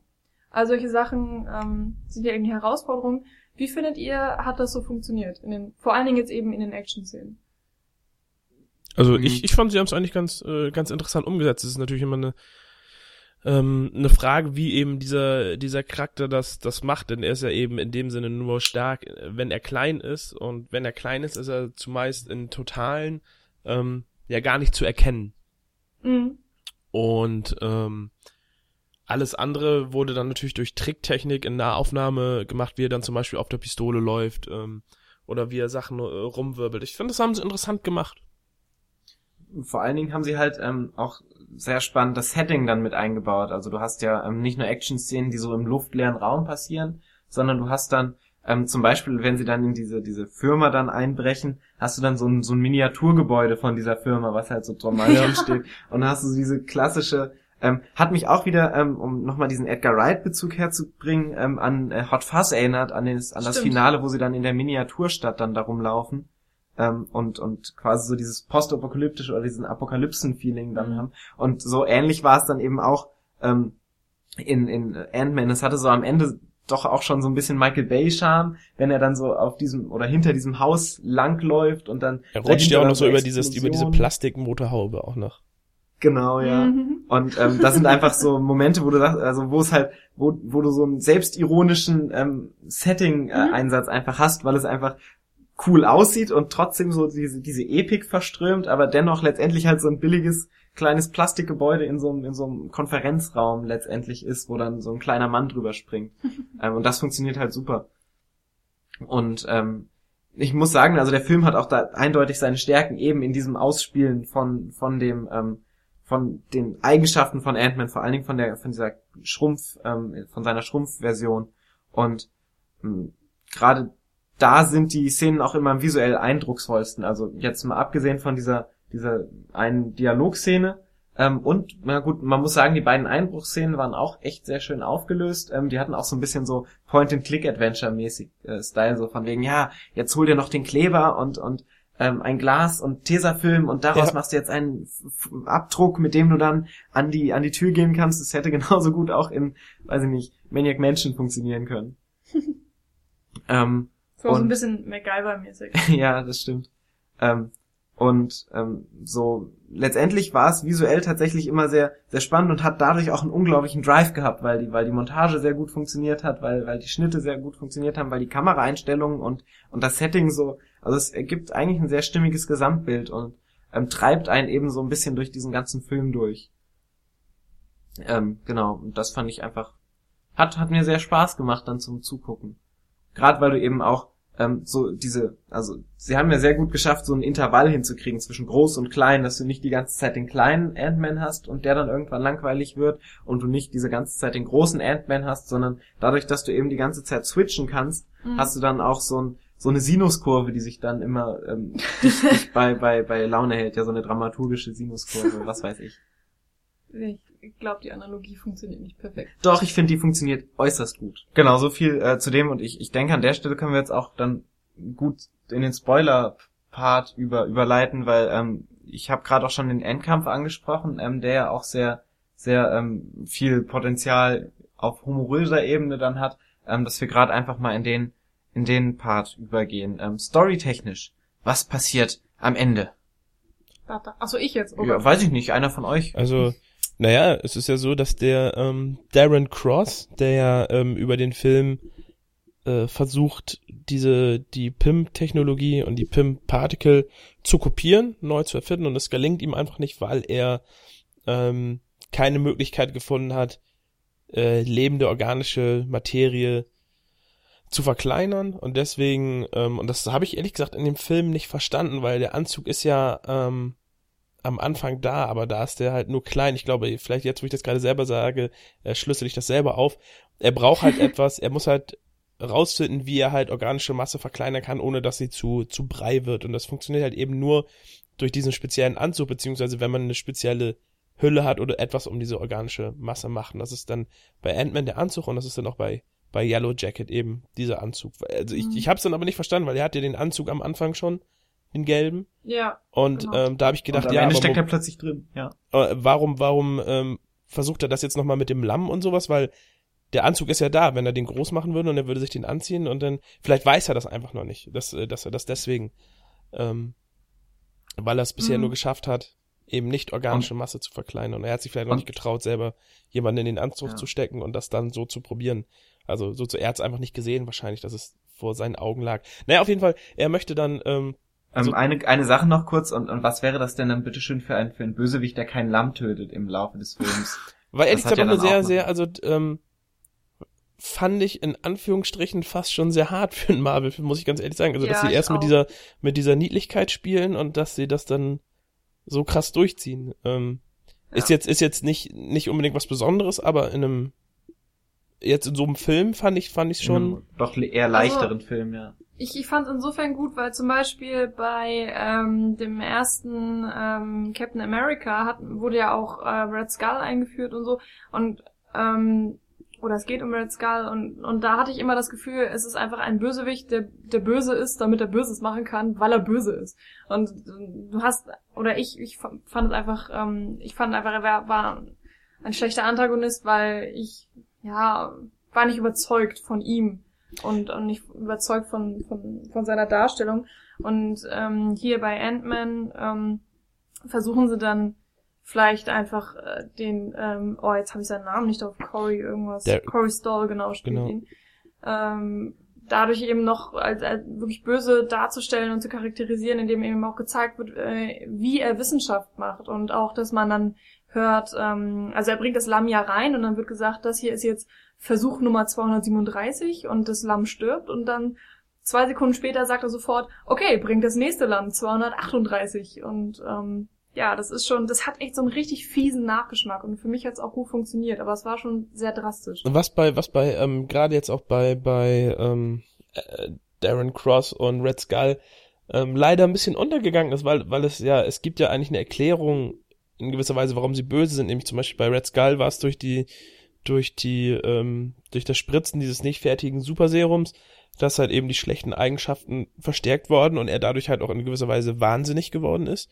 Und jetzt bei bei Yellow Jacket war es ja auch so, dass die übermäßige ähm, das übermäßige Aussetzen dieser Partikel halt eben mit den mit den Gehirnströmen praktisch äh, jemanden wahnsinnig machen lässt. Das ist Ah, das das Echt? ja Okay. das das ähm, ist Aber leider das nicht etwas auch einmal das- kurz das- erwähnt? genau, das wird, das wird irgendwie zwei, zweimal kurz erwähnt, ähm, aber das, das ist diese, diese Sache, dass die Marvel-Helden halt irgendwie durch, durch, durch irgendeine Sache wahnsinnig werden, das fällt immer irgendwie unter den Tisch.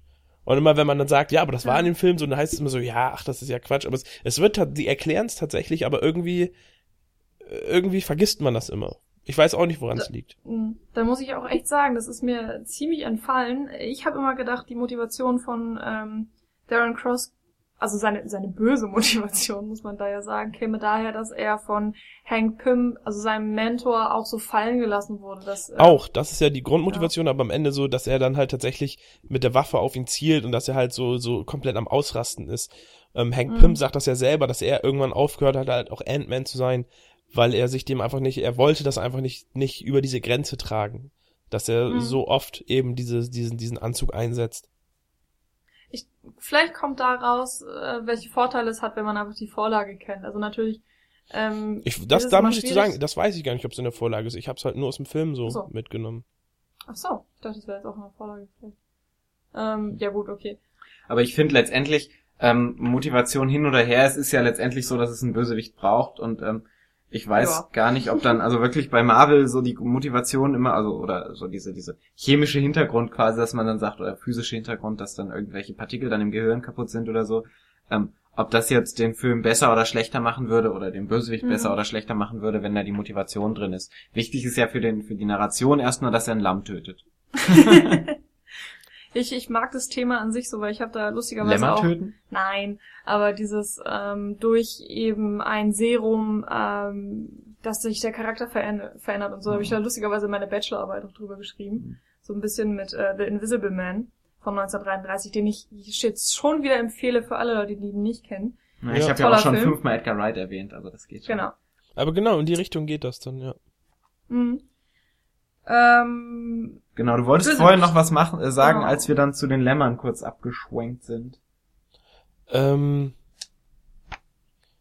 wie kamen wir denn auf wegen dem Endkampf und was eigentlich passiert? Ja, er, Und Yellow Jacket und so. Ähm, genau, er will halt diese Technologie dann militärisch verkaufen Mhm. und um damit Auch Geld schon zu machen, Ein bisschen um Realbezug letztendlich ja auch wieder.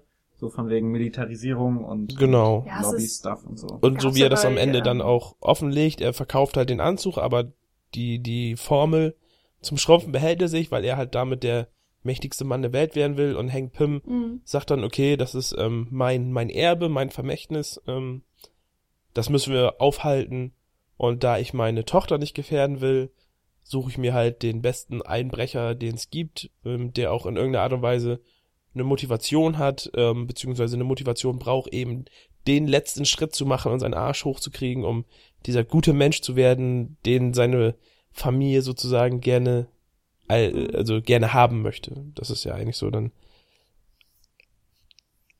die Geschichte. Ja. Ich finde es ganz interessant, dass wir hier in Ant-Man ähm, so generell, wie sich die Geschichte entwickelt. Also dass, dass wir erstens mal so ein ähm, tatsächlich ein ja, Heist-Movie auch haben. Also der, ähm, es gibt ja verschiedene Einbrüche, die in dem Film eine ganz große Rolle spielen. Äh, einen haben wir jetzt noch gar nicht angesprochen, das ist der in diese komische Avengers Facility, wo dann Falcon auch äh, einen sehr coolen Auftritt hat. Wo ich tatsächlich auch sehr erfrischend fand, dass die Avengers so von außen extern äh, dargestellt werden, weil Mhm. sonst hast du sie ja meistens immer so aus den internen Strukturen. Und vor allem natürlich auch, sie werden halt auch nicht als die, als die coolen Helden dargestellt, sondern sie werden als, Ja. als die dargestellt, die eben Städte auf Kontinente fallen lassen, die viel kaputt machen, ohne sich dafür zu verantworten, was dann ja natürlich in Civil War ähm, richtig groß zur Sprache kommen wird. Ähm, und auch natürlich, wo, wo Ant-Man, wenn der Falcon gegenübersteht, sagt so, ey, ich bin, ich bin Fan von dir, ähm, und ähm, ich bin Mhm. irgendwie hier der Ant-Man und ich bin, äh, ich bin gar nicht interessiert, ein Avenger zu werden, aber ich bin jetzt hier und ich, ich will jetzt einfach da rein, so. Und ähm, Ja. Ant-Man, so wie er ist, halt, ja, ich bin Avenger oder New Avenger, je nachdem, wie die denn heißen, ähm, hau mal ab und der kriegt dann halt einfach mal auf wirklich lustige Art und Weise den Arsch versohlt. Ja. Das ist äh, eine, eine absolut äh, coole Szene. Auch schon so ein bisschen dekonstruierend irgendwie an der Stelle und das fand ich auch ganz, ganz auf, spannend. auf ja. jeden Fall auch mal was Neues. Das gab's halt vorher in, in der Art auf jeden Fall noch nicht. Und es ist auch schön, dass dann da ähm, kein, kein Major Avenger genommen wurde, sondern eben Falcon, der ja immer nur so ein bisschen in den Iron Man-Filmen so die ähm, kleine Rolle spielt. Fand ich aber super cool.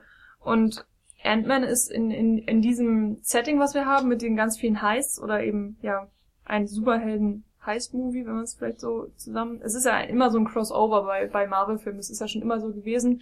Naja, Wir, es, ist, es, ähm, ist, es ist jetzt erst so.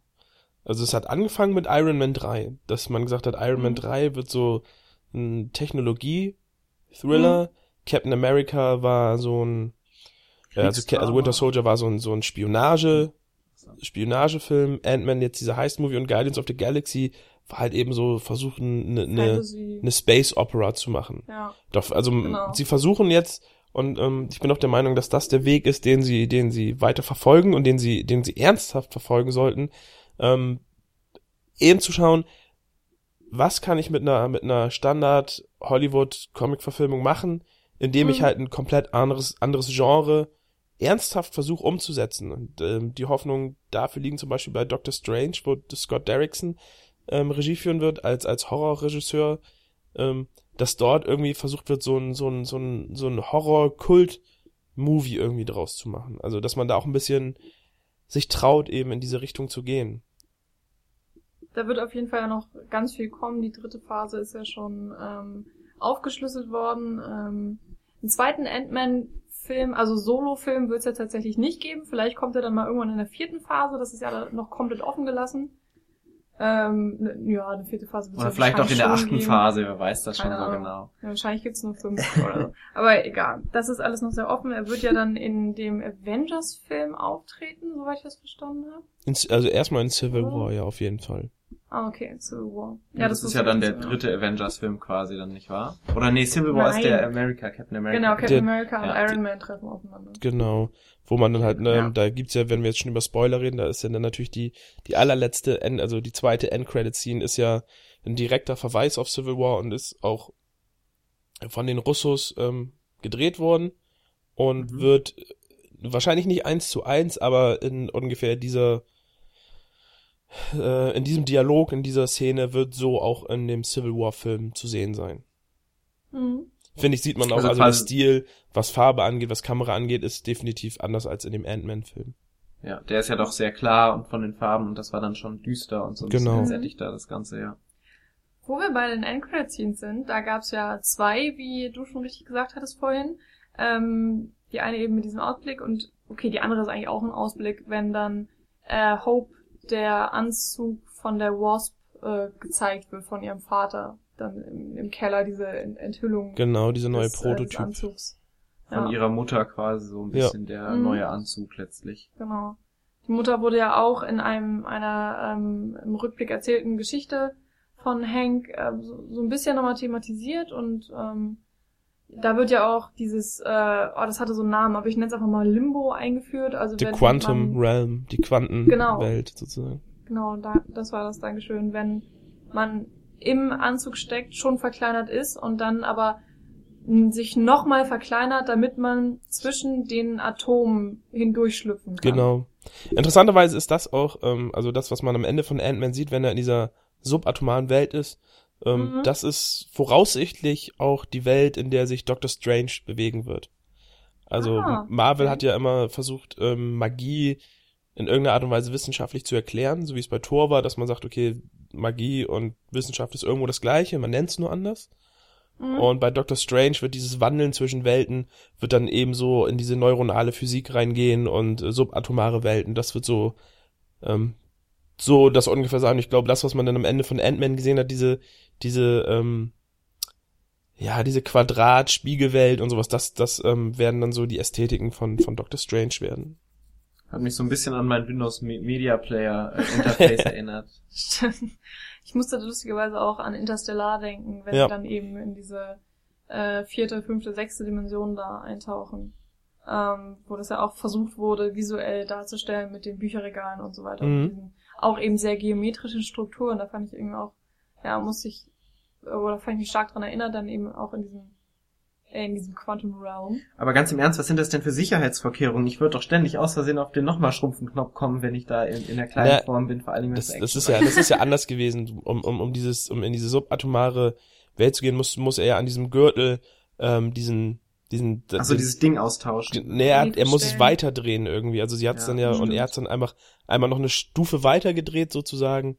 Und wenn du dann auf den Knopf drückst, dann gehst du halt in diese Mhm. subatomare Welt. Also nur zweimal auf den. Schrumpfknopf drücken bringt da, glaube ich, nichts. Nee, genau. Ähm, da muss ich sagen, das ist, glaube ich, die, die Szene, die ich am wenigsten mochte mit diesem Limbo. Das äh, wurde ja auch schon vorgeshadowt, weil das, äh, weil eben der Mutter von äh, Hope das Gleiche passiert ist. Sie hat ja dadurch ähm, diese eine Bombe da ähm, entschärfen können oder was auch immer und dadurch eben die Welt gerettet, aber kam aus dem Quantum Realm nicht mehr raus und ähm, ihr, ihr, ihr Sein ist relativ ungewiss. Also Hank Pym hat ja auch sein ganzes Leben versucht, ähm, sie zu retten und eventuell irgendwie wieder aus diesem Quantum Realm rauszubekommen, wo, wo er ja auch drunter leidet ähm, und eben auch die Beziehung zu seiner Tochter ähm, auch drunter leidet.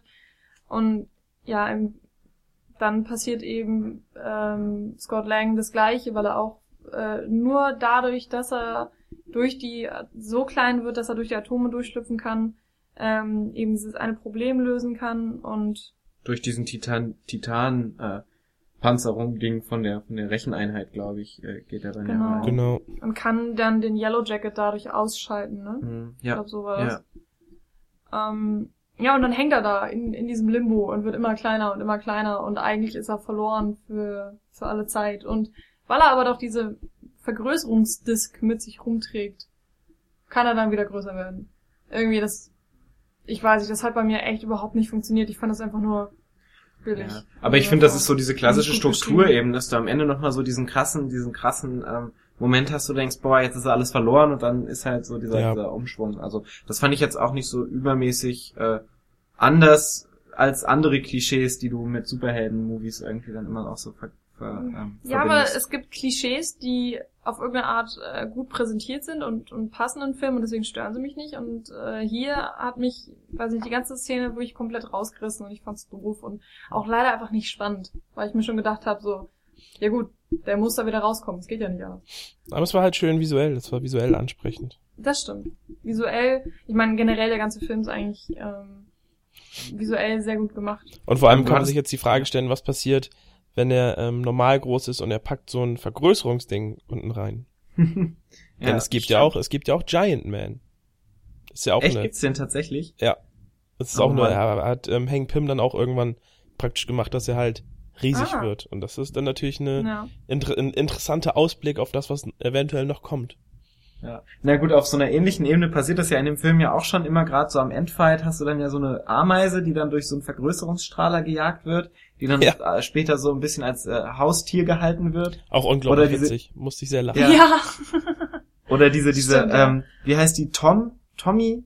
Äh, Anthony. nee, die, Was? äh, die, die, äh, hier, Lokomotive. Ach so, Ja, Diese genau. Kinderlokomotive Thomas, die dann ja auch vergrößert wird Ja. und dann die, dieser ganze Polizeieinsatz um dieses Haus, um diesen. Endfight-Haus. Allein die Idee, diesen Endfight in einem Kinderzimmer zu machen, das ist äh, alle, allein für diese Idee ist ist ähm, schon Ja, sie haben es halt wirklich, sie haben es halt wirklich von der von der globalen Ebene in das kleinstmögliche Setting gebracht und es, es hat Ja. funktioniert. Es hat dem Ganzen Ja. einfach eher äh, Charme und persönliches Gefühl vermittelt.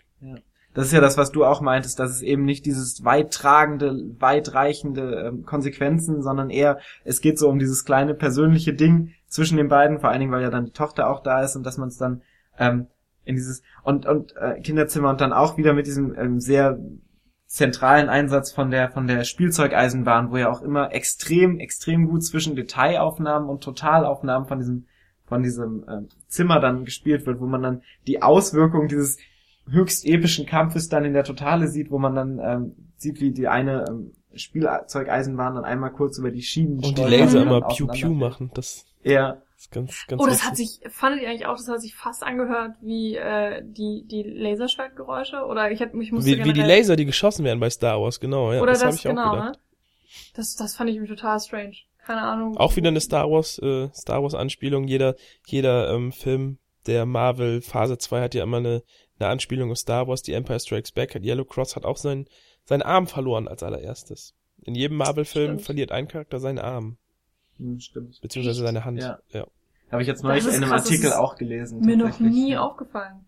Ähm, ja, Und das, obwohl ich letztens halt erst fast alle Marvel-Filme nochmal hintereinander geschaut naja, habe. gut, so einen Arm kann man auch mal schnell übersehen. Ja.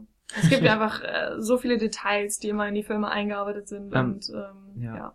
Eine Sache wollte ich gerade noch sagen, weil wir Ja. gerade Hope angesprochen haben und das fand ich nämlich auch sehr cool, dass die Liebesgeschichte ähm, zwar angedeutet wird und am Ende ja auch aufgelöst Mhm. wird, aber nie wirklich zentral ähm, in der Kamera Genau, und ja. in, in der Story wirklich ähm, Ja, genau. thematisiert wird. Und das fand ich auch einfach sehr schön, weil ich habe auch keinen Bock mehr auf so diese ganzen Liebesgeschichten, die dann immer da so rein reingearbeitet werden. Und es war halt für den Film auch nicht wichtig. Und äh, von dem her fand ich da auch die Entscheidung, das so komplett ähm, außerhalb der Kamera zu machen quasi und immer Mhm. nur durch die Anspielung und durch das ja, kulturelle Wissen, was man als Zuschauer hat, dass man halt sagt, hat, okay, da ist die Tochter, da ist der Protagonist, ähm, der gerade aus einer nicht so glücklichen Beziehung auch raus ist, beziehungsweise eben diese Ehe im, im Hintergrund hat. Ähm, dass dann natürlich sich was zwischen den beiden entwickelt, ist ja für den Zuschauer eigentlich klar, da braucht man es Mhm. gar nicht mehr wirklich von der Kamera vorgesetzt zu bekommen. Und genau die Entscheidung trifft der Film ja auch Ja. und das fand ich auch sehr stark und äh, ganz positiv. Ähm, wir müssen so langsam zum Ende kommen. Äh, Dennis, gibt's noch was, was du unbedingt ansprechen möchtest zu Ant-Man, was wir jetzt noch nicht thematisiert haben? Also wie gesagt, ich bin, ich, ja, ich, ich fänd's schön, wenn Marvel sich an ähm, Ant-Man orientieren würde, was, was die Zukunft angeht. Ich, ich bin sehr gespannt auf Civil War. Ich bin ja von, von ähm, Age of Ultron relativ enttäuscht gewesen.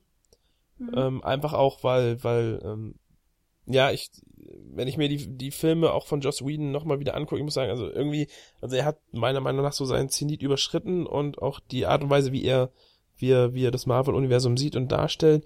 Und ich hoffe, dass sie, dass sie tatsächlich eher in eine, in eine persönlichere Richtung gehen und ähm, man sagt ja auch, obwohl in Civil War relativ viele Charaktere auftauchen, ähm, soll es immer noch ein Captain America Film sein. Da bin ich Mhm. einfach gespannt, wie sie es hinkriegen, ob sie es hinkriegen. Ähm, weil das natürlich auch, weil die Russos sind nicht nur für, für ich schweife jetzt mal eben kurz von Ant-Man ab, ähm, Hm.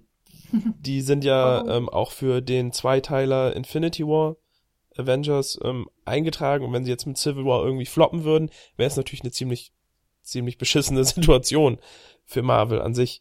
Ähm, aber nichtsdestotrotz, ich, ich bin definitiv mehr dafür zu haben, in, in diese Guardians, Winter Soldier, Ant-Man Richtung zu gehen und mehr, mehr Persönlichkeit, weniger Stereotypen und Krachbumm.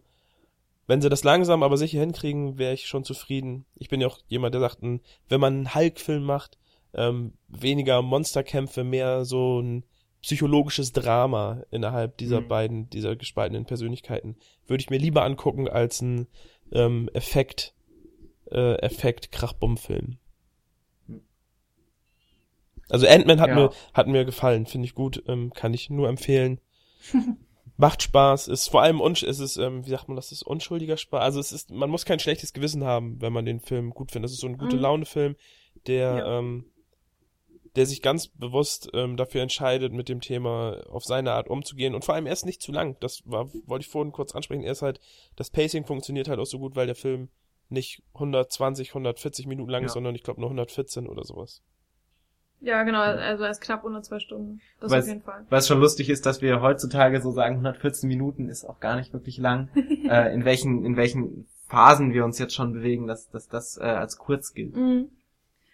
Ähm, ja, ich, ich war von Ant-Man wirklich äh, positiv überrascht, also so im besten Sinne. Ähm, er hat mich super unterhalten. Ich hatte es gab es, es gibt super tolle Szenen. Wir haben äh, die wichtigsten ja auch hier so ein bisschen angesprochen ähm, für die sich der Film auch wirklich lohnt und generell fand ich es toll, dass ich auch wirklich das Gefühl hatte, das ist äh, so ein, etwas Eigenständiges. Das ist jetzt kein Film, der versucht, ähm, irgendwas, was vorher schon im Marvel, ähm, in den Marvel-Filmen da war, zu kopieren und äh, umzumodeln, sondern es ist wirklich so ein eigenständiger Stoff, ähm, der eben auch ähm, visuell und, und narrativ ähm, mit seinen Eigenheiten umgesetzt wurde. Und das, das hat mir einfach verdammt gut gefallen. Und ich finde auch, ähm, obwohl ich ja ein bisschen skeptisch war, was Ant-Man denn so für ein Superheld ist, ähm, habe ich mich da extrem schnell reingefunden und ähm, konnte das auch perfekt annehmen. Es ist kein Film, der jetzt zu albern ist oder zu unglaubwürdig. Das hat alles funktioniert auf jeden Fall. Und ähm, der Film ist auf jeden Fall eben auch für, was für Leute, die, die einfach keine Ahnung haben. Also ich hatte, wie gesagt, keine Ahnung und ähm, habe aber alles schön erklärt bekommen. Also der, der Film, habe ich schon gesagt, der lässt sich einfach sehr, sehr viel Zeit für die Einführung und für die ganzen Details, so dass man da als Zuschauer auch ähm, ja wirklich gut eingeführt wird. Ein Film für Menschen, die keine Ahnung haben. Ein Film für Menschen, die keine Ahnung haben. Klingt wunderschön. Ähm, und mir hat auch einfach diese Zusammenarbeit mit den Ameisen super gut gefallen. Die Action-Szenen hätten meiner Meinung nach noch besser gefilmt sein können. Da war ich teilweise ein bisschen unzufrieden. Aber du das lag von den CGIs oder, oder ja was? auch und und einfach dieses die die Action-Szenen generell. Aber das das lag vielleicht auch daran, dass es die erste Sichtung war und das ähm, das ist relativ. Ich finde es immer schwer zu analysieren äh, bei der ersten Sichtung. Da muss ich bei der zweiten Sichtung nochmal gucken. Ähm, ja. Ich fand ihn übrigens beim zweiten Mal gucken nicht mehr so gut wie beim ersten Mal, aber trotzdem noch gut. Ah, okay. aber aber ich, es, es liegt wahrscheinlich eher daran, dass langsam aber sicher auch ich äh, an meine meine Grenzen komme, was was ähm, Comic-Verfilmung und äh, Marvel-Filme angeht und ich bin ich bin ich, ich sehne mich sehr zum Ende des Jahres, wenn Star Wars und äh, die Hateful Eight rauskommen. Ja. Ich frage mich sowieso, wann diese ganze Marvel-Geschichte, das muss ja auch irgendwann mal gesättigt sein und gerade in dem, was da gerade rausgehauen wird. Es ist schwer, das, das, das, ähm, was man zu den Marvel-Filmen sagen muss, dass sie im Gegensatz zu vielen anderen Blockbustern zumindest noch eine gewisse Grundqualität und eine, also eine filmische Qualität bieten und sie sind halt, sie sind halt nicht blöde. Sie sind, ja, sie, sie sind, sie sind zwar leichte Unterhaltung, aber sie haben zumindest immer noch den Ansatz, und teilweise auch ähm, den, den Kniff von, von, von, ich sag mal, Intelligenz, wenn ihr versteht, was ich meine. Das ist, das ja. ist halt keine, keine dumme, dumme Scheiße wie Transformers, um es einfach mal so auszusprechen, sondern ja. es ist halt, ähm, es ist immer noch so ein bisschen, so ein bisschen Anspruch da, mhm. der das Ganze irgendwo auf so einem ja. überdurchschnittlichen Mittelmaß hält, wenn man sagt, okay, ich will mich jetzt nicht komplett dumm machen, ähm, dann kann man sich diese Filme angucken, weil da ähm, und solange solange dieser Anspruch halt bleibt, werden die Filme auch erfolgreich bleiben und solange werden die Leute das sich im Kino angucken. Mhm. Ja. Und marketingtechnisch ist es natürlich auch ähm, genial, was Disney und Marvel da gerade zusammen aufziehen. Das muss man auch mal sagen an der mhm. Stelle. Ja. Ähm, genau, eine Sache, äh, Fazit von mir noch. Also ähm, für mich hat Ant-Man jetzt das Superhelden-Genre nicht komplett ähm, für mich auf einen auf einen ähm, auf ein besseres Level gehoben, weil ähm, wie gesagt, Ant-Man ist ja deutlich auch was anderes und ich werde mir jetzt, also ich habe jetzt glaube ich auch nicht mehr Lust, mir die anderen Avengers-Filme und so noch anzuschauen. Ähm, aber Ant-Man hat mich wie gesagt sehr, sehr überrascht. Ich habe jetzt viel mehr Lust, noch mehr Edgar Wright-Filme zu sehen in naher Zukunft. Und ich habe von vornherein gesagt, dass Ant-Man der perfekte Superheld für einen Edgar Wright-Film wäre. Und ähm, der Film hat mich auch so ein bisschen davon überzeugt. Ähm, deshalb finde ich es immer noch schade, dass Edgar Wright rausgegangen wäre, weil ich glaube, wenn Edgar Wright da auch konstant beigeblieben wäre, wäre die Qualität des Films auch nochmal ähm, deutlich besser gewesen. Aber so ist sie auch schon ähm, gut.